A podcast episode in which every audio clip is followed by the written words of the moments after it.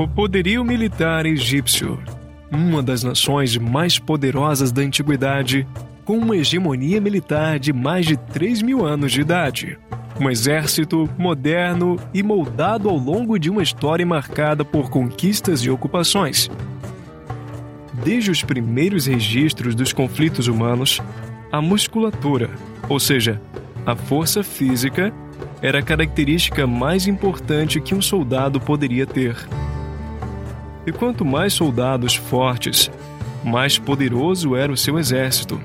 Ainda que por muito tempo, sobretudo na história antiga, os reinos e impérios não mantivessem um exército regular, quando muito mantinham os oficiais do exército e os soldados da guarda real. No caso do Antigo Egito, o exército era pequeno, tendo a função de proteção contra os nômades que de tempos em tempos se mobilizavam na tentativa de realizar saques. O exército também servia de guarda para as expedições minerais e comerciais. Infelizmente, a não ser pelas pinturas rupestres, a história dos primeiros armamentos utilizados pelos seres humanos não foi registrada.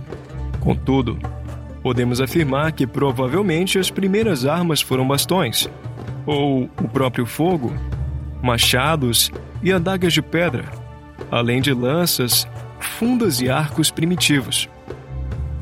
Os egípcios também passaram por esse longo processo, em que ferramentas rudimentares foram sendo adaptadas, primeiro para o uso cotidiano e posteriormente para a guerra.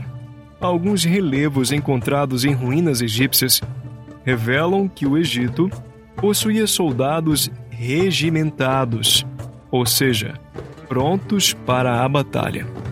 Embora valha ressaltar que provavelmente essas ilustrações representam o momento da partida para a batalha, uma vez que, diferentemente de hoje, em que os soldados em serviço militar já se encontram fardados, os soldados egípcios, em sua maioria, eram cidadãos comuns, que, em seu dia a dia, vestiam suas vestimentas tradicionais se preparando para a batalha apenas no momento da batida das tropas, conforme fossem convocados.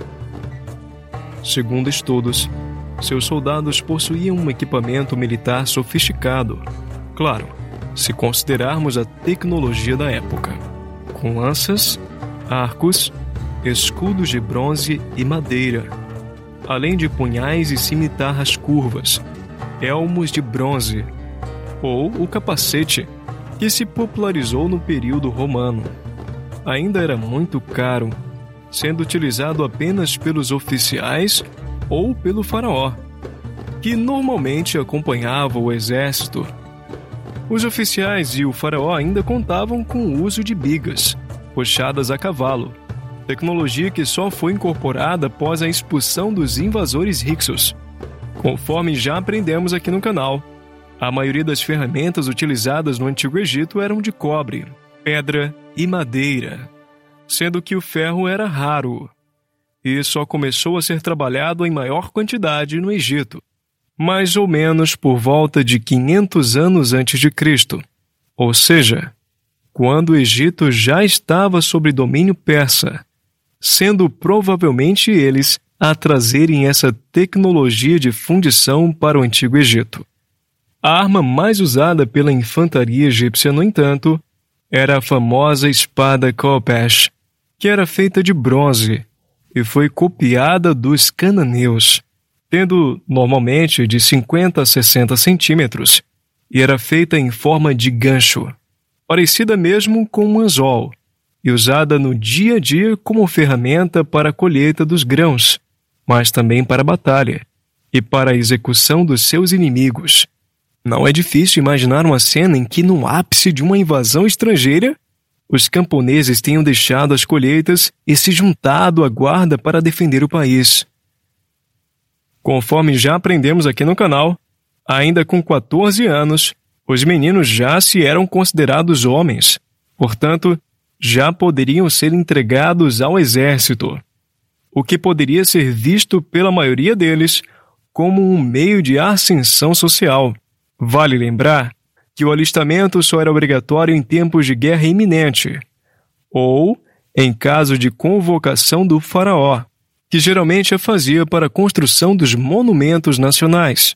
Com toda certeza, a maior e mais famosa batalha do Antigo Egito foi a Batalha de Kadesh, que acabou fazendo inúmeras baixas em ambos os lados, e só se encerrou com a assinatura do mais antigo tratado de paz conhecido pela humanidade, que levou o mesmo nome da batalha.